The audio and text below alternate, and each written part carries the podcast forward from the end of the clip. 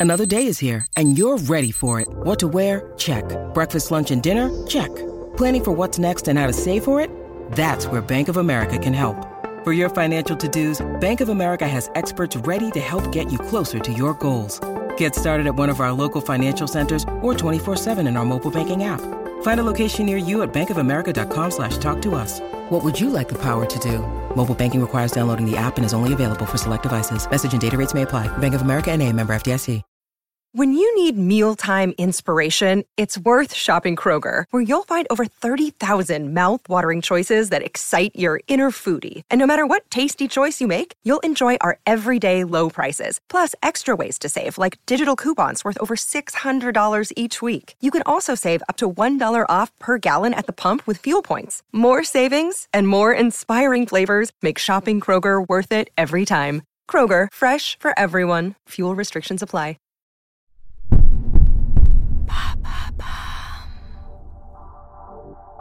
Bonjour, je m'appelle Alice Vacher et avec l'agence de podcast Bababam, nous avons décidé de lancer l'empreinte.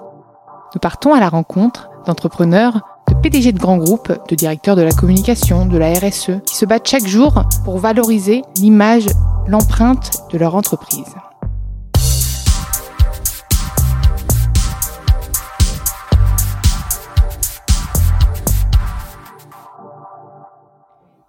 Dans ce nouvel épisode de l'empreinte, j'ai le plaisir d'accueillir Jean Moreau, le fondateur de Phoenix. Bonjour Jean. Bonjour Alice. Avant de nous parler de Phoenix, j'ai envie de revenir sur ton parcours à toi, ton parcours scolaire. Quel élève tu étais? Eh bien moi je faisais plutôt partie des bons élèves. J'ai eu un parcours euh, académique classique où j'ai fait euh, euh, une terminale S, donc plutôt scientifique, et ensuite deux ans de prépa. Quel spé? Parce que moi j'ai fait spé physique chimie qui m'a énormément servi. Ouais, moi aussi physique chimie. Pas Ouais. physique chimie. Et regarde où on est, c'est vrai qu'on est... c'est clair. Et après j'ai fait deux ans de prépa euh, HEC, une prépa école de commerce. Moi je viens de Toulouse, donc je suis du sud-ouest. J'ai- Je Ah. suis resté jusqu'à 20 ans là-bas. Le stade a gagné. Ouais, exactement. Et ensuite, euh, à 20 ans, j'ai euh, donc j'ai passé les concours et euh, j'ai terminé à l'ESSEC, en école de commerce, à Cergy-Pontoise, où j'ai passé quatre euh, belles années. En parallèle de quoi, j'ai fait un peu de droit euh, à la fac de, de Cergy, pour euh, par curiosité intellectuelle et pour me donner un peu de, de densité, parce que l'école de commerce c'était cool en tant que en, en terreau d'épanouissement perso, dans les assos, la vie du campus, euh, tout l'extrascolaire, mais je, je trouvais que le scolaire était un peu un peu light comparé à la prépa où on faisait beaucoup de philo, d'histoire, euh, de, de lettres et tout. Donc j'avais envie de retrouver un truc un peu plus un peu plus euh, intellectuel, un peu plus dense. Donc j'ai fait du droit, ce qui m'a ce qui me sert à rien aujourd'hui, mais je suis au bout, je suis allé au bout de la licence. Ça me sert à rien à part euh, avoir une petite culture G de droit quand je parle à mon avocat et, et pas être un, toujours, et pas hein, être un je puceau dans une ouais. négociation avec des fonds d'investissement. Et, euh, et après tout ça, euh, je, je savais toujours pas ce que je voulais faire, donc j'ai fait Sciences Po en affaires publiques, deux ans, pour donner une coloration intérêt général à mon parcours. Donc j'ai passé le concours d'admission parallèle pour arriver en quatrième année de Sciences Po. Ce qui est bizarre de le faire dans ce sens-là, franchement, parce que Sciences Po c'est une école très euh, assez peu appliquée. Hein. C'est une école de, qui est dans le post-bac et qui prépare à l'ENA ou au concours de la fonction publique. Et quand on sort d'une école comme l'ESSEC où on a fait trois, quatre stages, Ouais, on est quasiment prêt à bosser.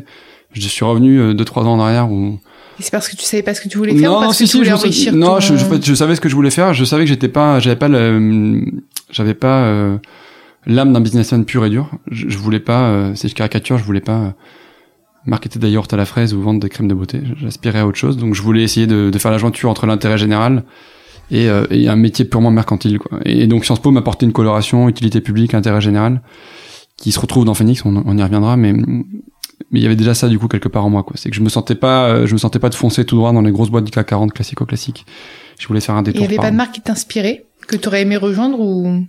Mm, si forcément alors je sais je, je pourrais pas à l'époque moi je me voyais bien bosser dans limite en politique quoi, en cabinet ministériel ou un Ouais, peu, donc un peu dans l'ombre quoi, dans les Pas ficelles le côté marque finalement.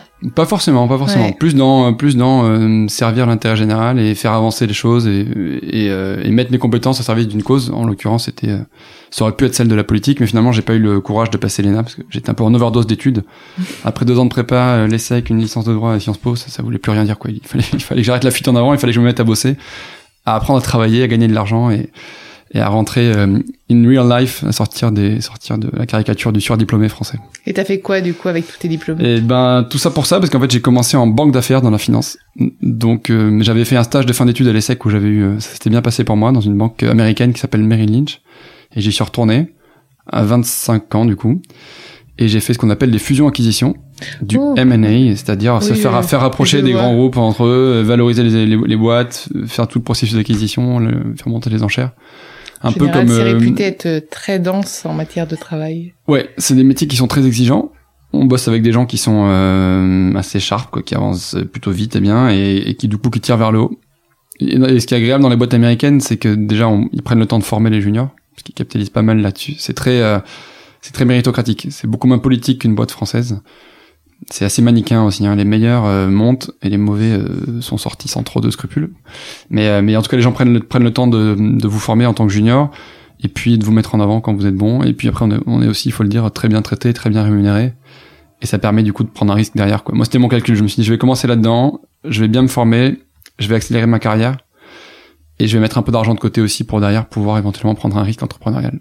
C'est ce qui s'est passé. Ce qui s'est passé. Yes. Et c'est là que tu as eu l'idée de Phoenix ou c'est quelque chose qui a mûri, qui a pris du temps à, à mûrir ou t'as déjà fait autre chose avant? Moi, j'ai passé 5 ans chez, en, en M&A chez Merrill, donc euh, c'est pas le projet de Phoenix qui a mûri, c'est plutôt la quête de sens. C'est-à-dire que je j'ai pas eu de, de switch radical. Je me suis dit ok, c'est fini, euh, je, je, je claque ma dème, je peux plus, je tiens plus. C'est plutôt une montée en puissance progressive où je me sentais un peu comme une sorte de, de, de petit hamster dans une roue. Où euh, voilà, je me dis ok, bah je, je fais du parce qu'en fait j'avais des gros des gros horaires, hein, je faisais entre 80 et 100 heures par semaine.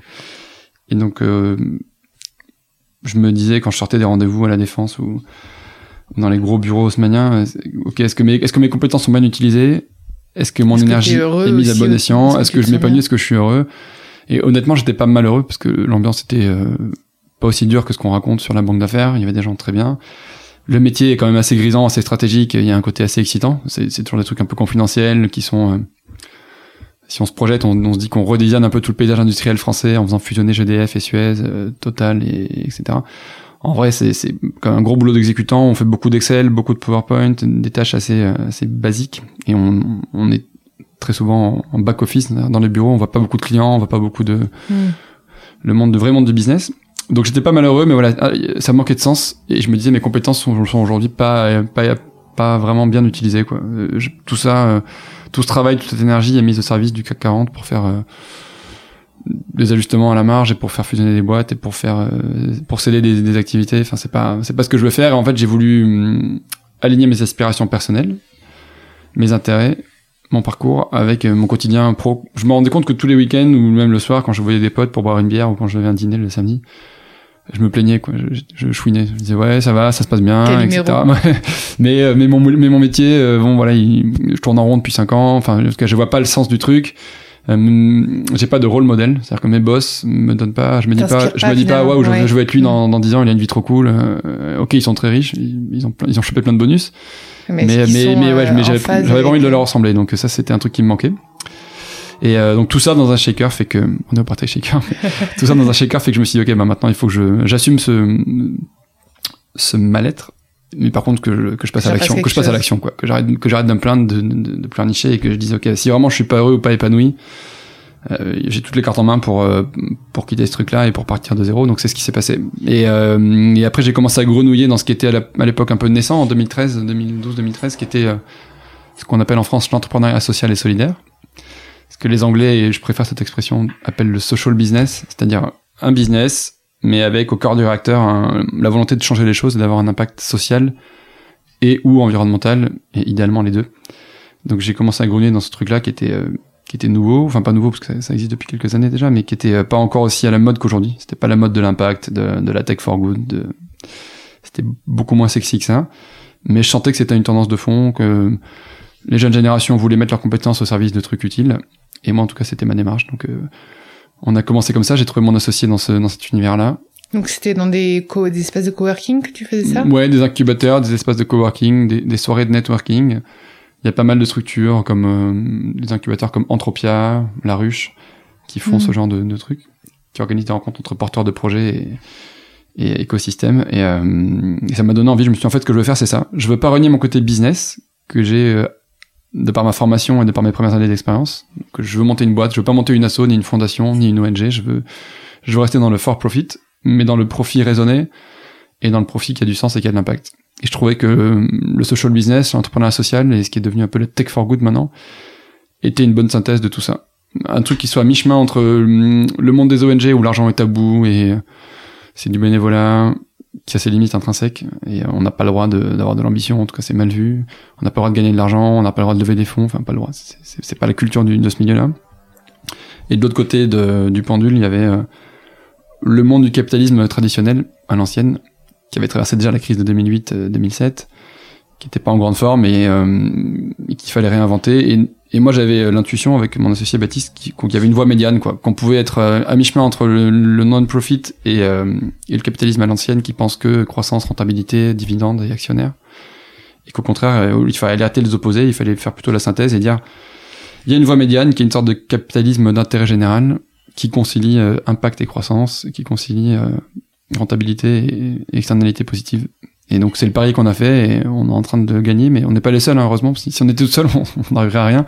On est quelques boîtes maintenant qui montrent que on peut tout à fait aligner euh, vigilance écologique et, euh, et ambition de, start-up classique. Et parle-moi du coup un peu de Phoenix euh, pour euh, tous les enfin, tous ceux qui vont nous écouter. Vous redis-moi un petit peu ce qu'est Phoenix et puis comment est venue l'idée, l'idée du nom aussi, mm. parce qu'il y a quand même un, un, un, branding. Mm. Finalement, c'est ça reste c'est une entreprise donc c'est une marque que tu crées. Euh, toi qui es de, issu de la finance, issu de bac S, etc. Est-ce que tu t'es est-ce que tu as fait appel à des équipes de marketing? Bref, Raconte-moi un petit peu tout ça, ça, hmm. ça m'intéresse. Alors chez Phoenix, euh, qu'est-ce qu'on fait? On est dans la réduction du gaspillage. On, est les bâtisseurs d'un monde sans déchets, sans gaspillage, et donc on accompagne euh, plusieurs types d'acteurs, mais essentiellement la distribution. Donc Franprix, Carrefour, Leclerc, euh, Casino, Intermarché, Bio c'est bon, La Vie Claire, etc. Mais aussi des commerçants de quartier ou des, ou des industriels même carrément, comme les 2H, Nestlé ou Innocent. Et on les accompagne dans la deuxième vie de leurs invendus, et ce à travers trois canaux on essaie d'éviter la poubelle, l'incinération, l'enfouissement de tous les produits qui sont en fin de cycle, en fin de vie, J-3, J-2 par rapport à la péremption, qui ont un défaut de production, qui, ont, qui sont une fin de stock, une fin de, un changement de packaging, un changement de marque. Auparavant, ces produits étaient détruits, et nous, les marques nous les confient, et qu'est-ce qu'on en fait? En premier temps, on les propose aux consommateurs, à travers une application mobile euh, grand public, B2C, qui est dispo sur tous les stores, donc j'invite les auditeurs à la télécharger sans plus tarder sur iOS et Android. L'appli Phoenix qui permet de racheter euh, à prix cassé des invendus dans les commerces de proximité. Donc on se, on se log sur l'appli, on, on, voit tous les magasins autour et ils vont balancer des produits. Euh, euh, il y en a pour 12 euros de valeur médiane. Et la date de péremption est. C'est en général des produits qui périment euh, le lendemain, le surlendemain ou même le jour J. D'accord. Mais par exemple, quand on sait que les œufs, même si la date de péremption euh, mm. est indiquée, elle peut être dépassée. Mm. Phoenix, par contre, vous pouvez pas la dépasser également. Non, il y a en fait, si on, y a des normes. On, on, si on rentre dans la technique de l'alimentaire, il y a deux types de dates. Il y a ce qu'on appelle les DLC, donc date limite de consommation. Ça, ça concerne euh, typiquement les œufs, les laitages, euh, le jambon, le poulet, le, saumon, etc. Enfin, le, le, poisson, tous les produits qu'on appelle frais ou ultra frais. Et cela, c'est euh, à consommer jusqu'au. Ce qui veut dire qu'après, c'est encore consommable, mais c'est pas recommandé forcément. Et en tout cas, c'est plus vendable en l'état, ça c'est clair. Donc vous, par exemple, vous pouvez pas les, vendre. on peut plus les vendre. En revanche, il y a une autre catégorie de, de DL, de date limite, qui s'appelle la DLUO, qui est devenue la DDM, date limite, date de, date de durabilité minimale. Euh, et donc ça, c'est à consommer de préférence avant le. Donc c'est une subtilité, hein, parce qu'il y a à consommer jusqu'au, et de préférence avant le. Et de préférence avant le, ça concerne euh, les biscuits, les pâtes, le riz, ou même, le, ils sont juste, même le coca. moins bons en termes de goût, mais il n'y a pas de risque sur la santé. Le soda va perdre des qualités pétillantes, le, mhm. le, biscuit va être un peu moins craquant, les pâtes vont être pareil un peu plus molles, mais elles perdent des qualités qu'on appelle organoleptiques. Peut les peut quand même les, les redistribuer. Nous, on peut les, on peut les, on peut les redistribuer. Elles sont largement consommables jusqu'à 12, 18, 24 mois après la date, légalement. Elles sont même vendables après la date. Il y a des stockeurs qui ne font que de la DLUO dépassée. Euh, et nous, on le fait aussi, nos clients le font parfois. Enfin, voilà. Donc, euh, le premier, la première étape, c'est ça. C'est on revend aux consommateurs sur une application les invendus des commerçants de, proximité à petit prix. Ça permet à tout le monde de s'engager contre le gaspillage et de faire un petit geste. Dans un deuxième temps, après le conso, on bascule euh, chez les assos. Et donc, ce qui n'a pas été racheté par le conso sur notre appli mobile est proposé en don alimentaire à, au Resto du Cœur, à la Banque Alimentaire, au Secours Populaire, au Secours Islamique, au Secours, au secours Catholique. Dans une logique de solidarité et, et in fine, auprès des plus démunis, donc des gens qui n'ont pas les moyens de, d'acheter des courses classiques. Et dans un troisième temps, après les consos et euh, les assos, on bascule le, résidu chez des animaux, ce qui signifie qu'en fait des, des fruits et légumes moches qui ont été trop trafiqués, qui sont trop noircis, qui sont ou euh, Typiquement dans un Leclerc, le pain rassis du matin, les, les viennoiseries. Qu'on les- peut donner au, au canard. Voilà, on va pas le donner. on- les personnes vont, enfin les, les consos vont pas le racheter parce que c'est trop, euh, c'est trop, c'est trop dur, c'est pas bon. Les assos non plus parce que les assos ne sont pas là pour récupérer le- les restes euh, de mauvaise qualité. En revanche, dans la même logique de Phoenix, c'est toujours mieux de dire, euh, je préfère le donner euh, à la SPA du coin, au centre Mhm. équestre, à la porcherie, au parc animalier, plutôt qu'à la poubelle, à l'incinérateur, à la décharge ou, Mm. ou en enfouissement sous terre. Donc euh, voilà, avec ces trois canaux, conso, asso, animaux, la bonne nouvelle c'est qu'on arrive à vider les poubelles C'est génial. qu'elles sont vides et que quelque part on, on a vocation à remplacer le prestataire historique de traitement de déchets que je ne citerai pas, Mm. mais qui jusqu'à maintenant euh, louait une poubelle, faisait venir un camion poubelle, emmenait ça en centre de tri et puis ensuite mettait en, en décharge, en incinération, en enfouissement. Nous on essaye de remettre du bon sens au cœur du système et de faire en sorte que euh, les invendus et les déchets des uns deviennent une matière première pour les autres et c'est ce qu'on appelle euh, l'économie circulaire où les déchets sont perçus comme une ressource et non pas comme euh, une contrainte, un poids et, un- et une source de problèmes. Et pourquoi alors du coup le nom Phoenix Alors le nom Phoenix dans la dans l'histoire enfin dans la dans le- une petite idée. Oh, il y a ouais, y a- y a- en fait il y a comme dans les fables de La Fontaine, il y a une double détermination. Il y a hum, un premier sens littéraire qui est est-ce qu'on fait des produits, c'est-à-dire que les produits sans nous seraient détruits, incinérés, et euh, tel un phénix, ils renaissent de leurs cendres euh, grâce à notre activité, et donc ils retrouvent une seconde vie. Ça c'est l'allusion la l'incinération. voilà, ça, c'est- ça, c'est la- ça, c'est euh, l'allusion la plus claire à notre activité.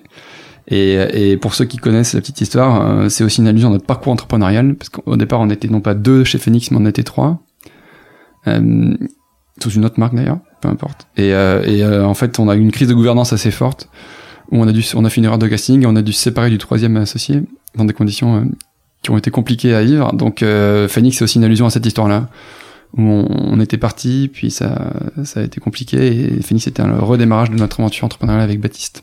Et le bleu? Le bleu, c'était pour, euh, ça nous paraissait moins, euh, moins galvaudé que le vert. Oui, c'est vrai, parce que, en fait, blue was the new green à l'époque. euh, on, on voulait pas créer un, logo vert avec la petite flèche du recyclage qui a été vu 50 000 fois, donc on, on avait fait le côté bleu pour le, pour l'aspect tech aussi. Euh, et voilà.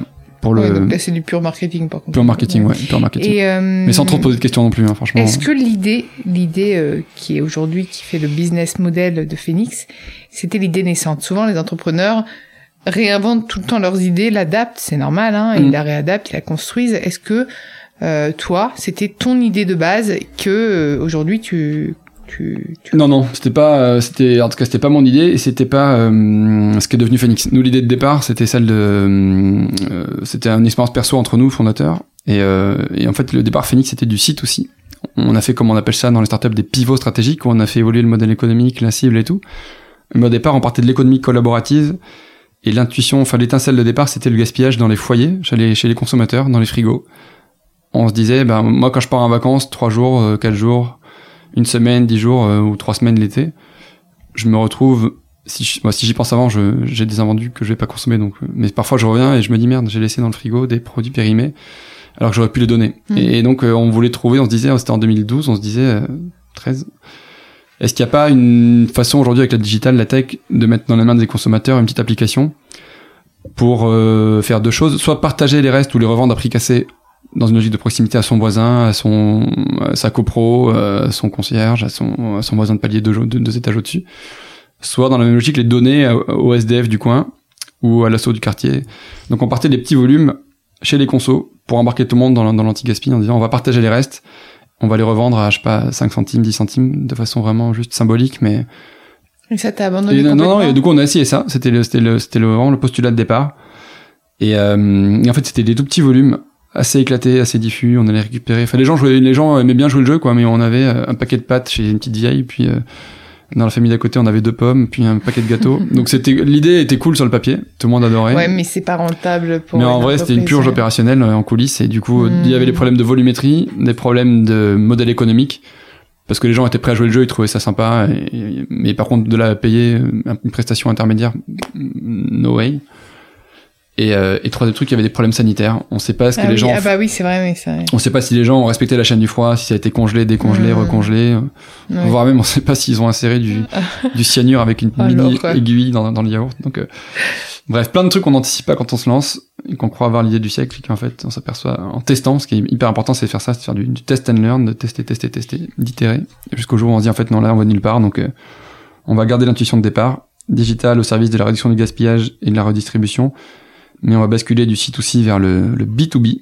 Donc, d'un côté comme les Zay a fait, Zay qu'on a reçu. euh, Ok. aussi. Ouais, c'est pareil, ils avaient fait du. euh, Non, eux c'était B2C. Ok, Et puis là, B2B, pareil. ok. Donc, euh, Bah, c'est assez fréquent, en fait, ouais, ouais, la c'est assez fréquent. Et euh, donc voilà comment c'est devenu Phoenix. Et au départ, on avait un seul pilier, qui était le pilier du milieu, c'est-à-dire le- les assos. Parce que c'est important d'être, euh, d'avoir un focus stratégique aussi quand on se lance. Faut pas vouloir tout faire. Donc nous, pendant 2-3 ans, on a dit, ok, notre métier, c'est euh, digitaliser le don alimentaire, en faire un peu le nouveau standard, et être sûr que dans tous les magasins de France, il y ait des assos qui soient branchés sur notre plateforme et qui récupèrent les invendus. Euh, donc on a fait que ça, que du don aux assos, que de la, une sorte de banque alimentaire 2.0. Et c'est que plus tard, plus récemment, qu'on est venu plugger en plus, en amont, euh, notre application mobile grand public, et euh, en aval les, les animaux, mais au début, on avait que la verticale euh, don alimentaire.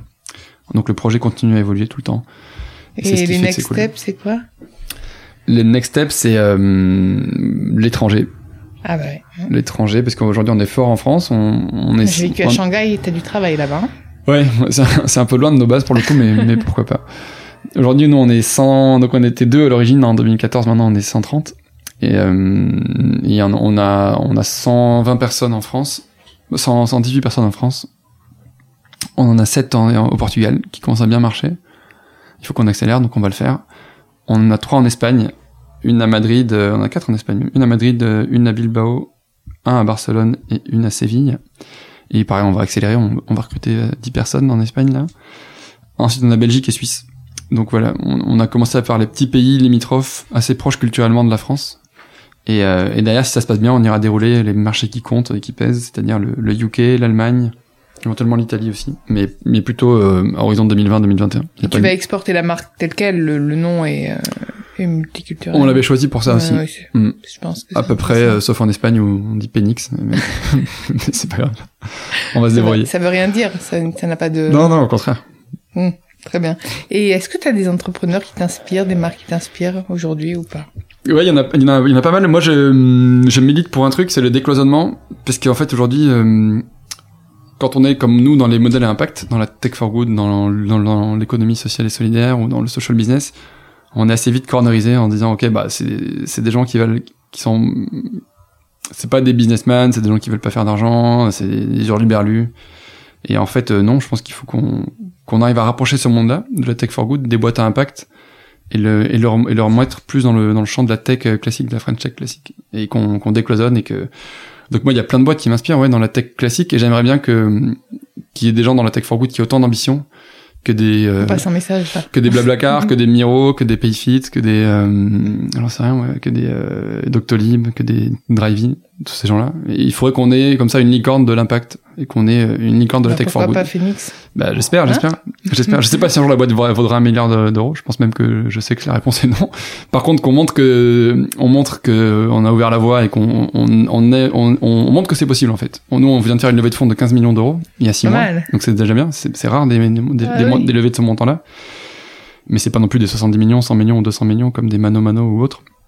Mais euh, voilà, c'est tous ces gens-là qui m'inspirent. Des gens qui ont construit des belles boîtes tech, hyper scalables, hyper ambitieuses, avec des beaux produits, une belle culture de management et une belle culture d'ambition, mais qui sont moins posés la question du sens de leur activité. Et, euh, et j'aimerais. c'est important quand même. Moi, j'aurais pas pu monter une boîte traditionnelle. J'aurais jamais pu monter euh, une, une, une boîte qui vend des chaussettes en ligne ou, ou une, ou une chaîne de pizza. C'est pas, enfin, l'aventure entrepreneuriale en tant que telle, elle est super excitante. Peu importe le sous-jacent, à la limite, parce que euh, c'est assez grisant d'être son propre patron, de créer de l'emploi, de créer une marque, de voir le truc décoller et tout. Donc, mais c'est encore mieux quand euh, le projet ou le produit derrière a du, a du sens, a de l'impact. Ça rajoute un supplément d'âme qui est, hyper fort pour la motivation, pour recruter, pour attirer des talents y compris en les payant un peu moins cher que les concurrents parce qu'il y a une mission qui est cool et, et du coup ils sont contents. Et toi en plus j'ai l'impression que t'es quand même plus discret en termes de communication. Tu te mets moins en avant en tant qu'ambassadeur euh, de marque. J'ai l'impression. C'est un sujet mais je commence à, on commence à le faire. À Sous le la, faire. sur la pression de ma directrice marketing et communication, le personal branding devient important et C'est mon métier. ouais et donc on va le faire, on va le faire. Et je commence à le faire un, un petit peu. Parce qu'en fait, les gens. euh, Si tu t'inspires de Guillaume euh, euh, forcément. euh, C'est clair. C'est clair, c'est le, c'est pour le coup en termes d'inspiration, il est, il, il est bien aussi. En, euh, Enfin, en je pense qu'il a réussi à quelque chose de très fort typiquement là-dessus, sur le, sur le positionnement du personnage, du personal branding et du, euh, de l'incarnation. C'est devenu quasiment lui le produit en fait de sa marque. hmm. Après, ça, c'est aussi, faut, faut pouvoir le gérer ça. Oui. Donc ouais. c'est important de savoir si toi t'es appétent aussi à être, à être exposé, euh, etc. Mais oui, aujourd'hui, je pense que c'est incontournable. Et moi, en effet, quand je regardais Phoenix, je te vois pas, enfin, on te Mm. voit apparaître, hein, forcément, mais tu portes pas encore la marque euh, Mm. autant qu'un Guillaume, typiquement. Mmh, c'est vrai. Parce que euh, c'est un projet qui est, c'est un projet qui est plutôt, euh, qui, est- qui est assez collectif aussi. Hein. On est, on est dans, dans ces nouveaux modèles moins verticaux, plus horizontaux, dans, la, dans les gouvernances qui sont plus participatives, plus libérées. On, on laisse de la place à d'autres euh, personnes qui ont, qui ont apporté leur pierre à l'édifice. Et moi, j'ai pas vocation non plus à prendre toute la lumière ou Mm. à m'approprier tous les, tous les succès de la boîte. On y a contribué, c'est clair. On était à l'origine du truc, mais euh, heureusement, grâce à Dieu, on a fait des, des recrutements qui ont été décisifs. Quoi. Mm, Merci.